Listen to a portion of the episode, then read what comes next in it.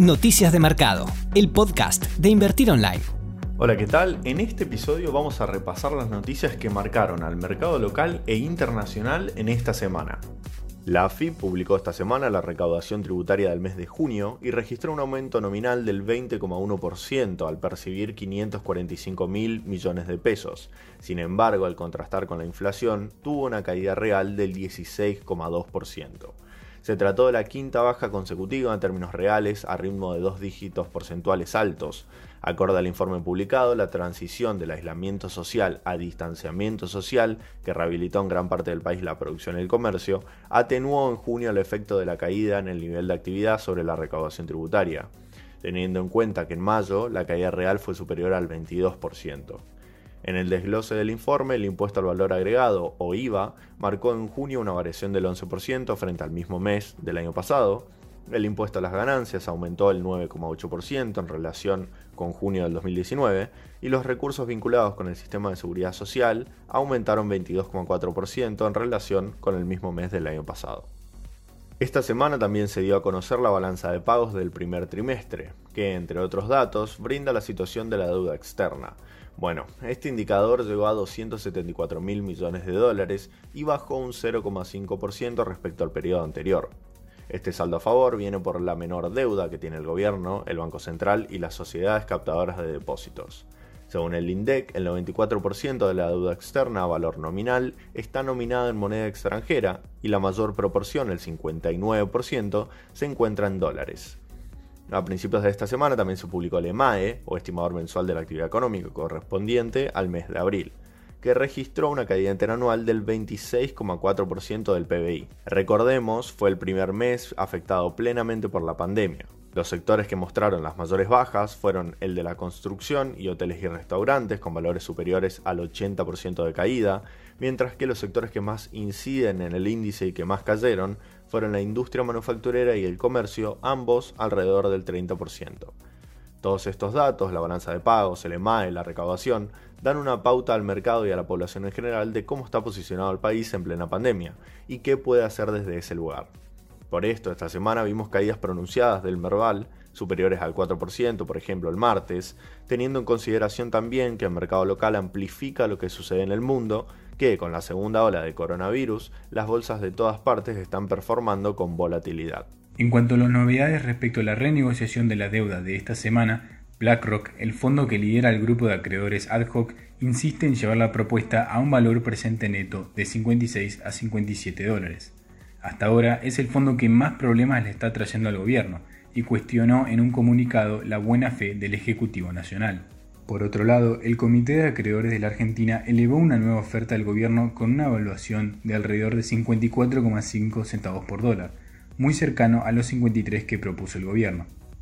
Las condiciones que se exigen, entre otras, al igual que en el último intercambio entre los negociadores, son preservar los derechos de los fondos que tienen bonos canjeados en 2005 y 2010, adelantar la amortización del bono 2041 a 2027, manteniendo el vencimiento a 2041, y que no habrá Value Recovery Instruments, VRI, el cual estaba atado a las exportaciones o al crecimiento del Producto Bruto Interno.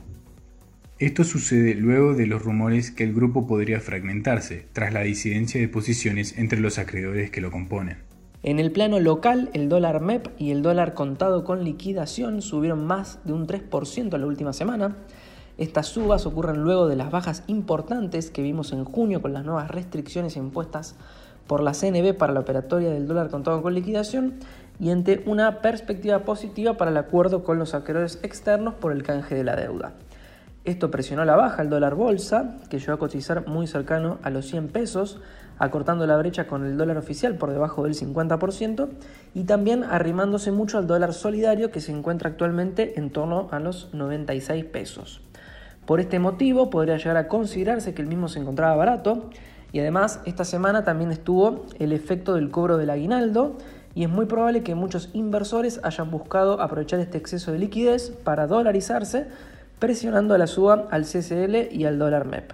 En el plano internacional también se dieron a conocer algunos indicadores que influyeron en la cotización de los activos. Según confirmó el índice compuesto de gestores de compra o PMI de la zona euro, el deterioro de la actividad económica de la región se frenó sustancialmente en el mes de junio gracias al levantamiento de las restricciones impuestas para contener la pandemia del coronavirus en los meses anteriores. En concreto, el dato de actividad del sector servicios de la zona euro mejoró en junio hasta los 48,3 frente al 30,5 de mayo, mientras que el PMI manufacturero subió hasta los 39,4 desde los 33,4 del mes anterior. También se publicaron una serie de datos importantes de empleo en Estados Unidos. El país sumó 4.8 millones de nuevos puestos de trabajo en junio, es el aumento más alto desde que se comenzó a registrar el índice en 1939. Se suma una serie de datos, incluido el gasto del consumidor, que muestran un fuerte repunte tras el levantamiento de las restricciones por la pandemia. De esta manera, la tasa de desempleo cayó al 11,1% el mes pasado, desde el 13,3% de mayo. Algo importante a remarcar es que la cifra de pedidos de subsidio por desempleo se mantiene casi estable hace cuatro semanas.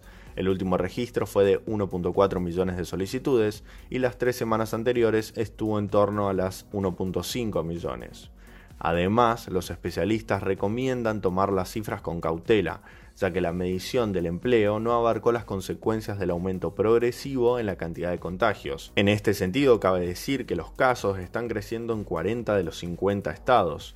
Incluso ayer se registró un nuevo récord de más de 50.000 casos en un día. Esto generó que muchas compañías frenen la reapertura económica y podría verse reflejado en la próxima medición de empleo. A pesar de esta incertidumbre, se puede decir que Wall Street tuvo una buena semana y sus índices bursátiles cerraron al alza. Es más, en el cierre del segundo trimestre que sucedió esta semana, el S&P 500 tuvo la mayor suba registrada en 20 años, con una suba del 19,95% frente a la caída en el primer cuarto del año del 20%. Aunque aún acumula en el año una baja del 4%, el alza es importante y se vio motivada por los niveles inéditos de estímulos fiscales y monetarios y el alivio en las restricciones generadas para contener la pandemia del coronavirus. El petróleo tuvo dos grandes eventos que influyeron en su cotización esta semana. Por un lado, a fin del miércoles, los precios del WTI y del Brent se asentaron por encima de los 40 dólares. Recordemos que siempre estamos hablando de los precios del futuro del WTI y del Brent. Luego de que las reservas de crudo de Estados Unidos presentaron una baja mayor a la esperada por el mercado y de que Irak anuncie que va a cumplir con el acuerdo hecho entre la OPEP y Rusia para reducir la producción.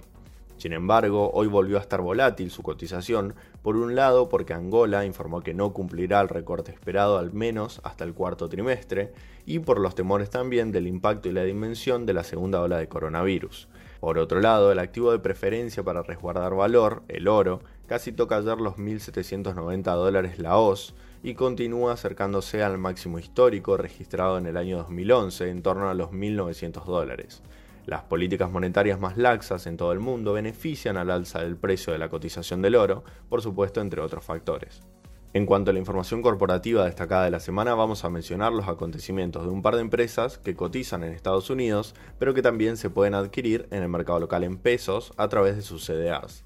En primer lugar, la Unión Europea autorizó el uso del antiviral de Gilead Sciences Remdesivir, que ya contaba con aprobación como tratamiento en Estados Unidos.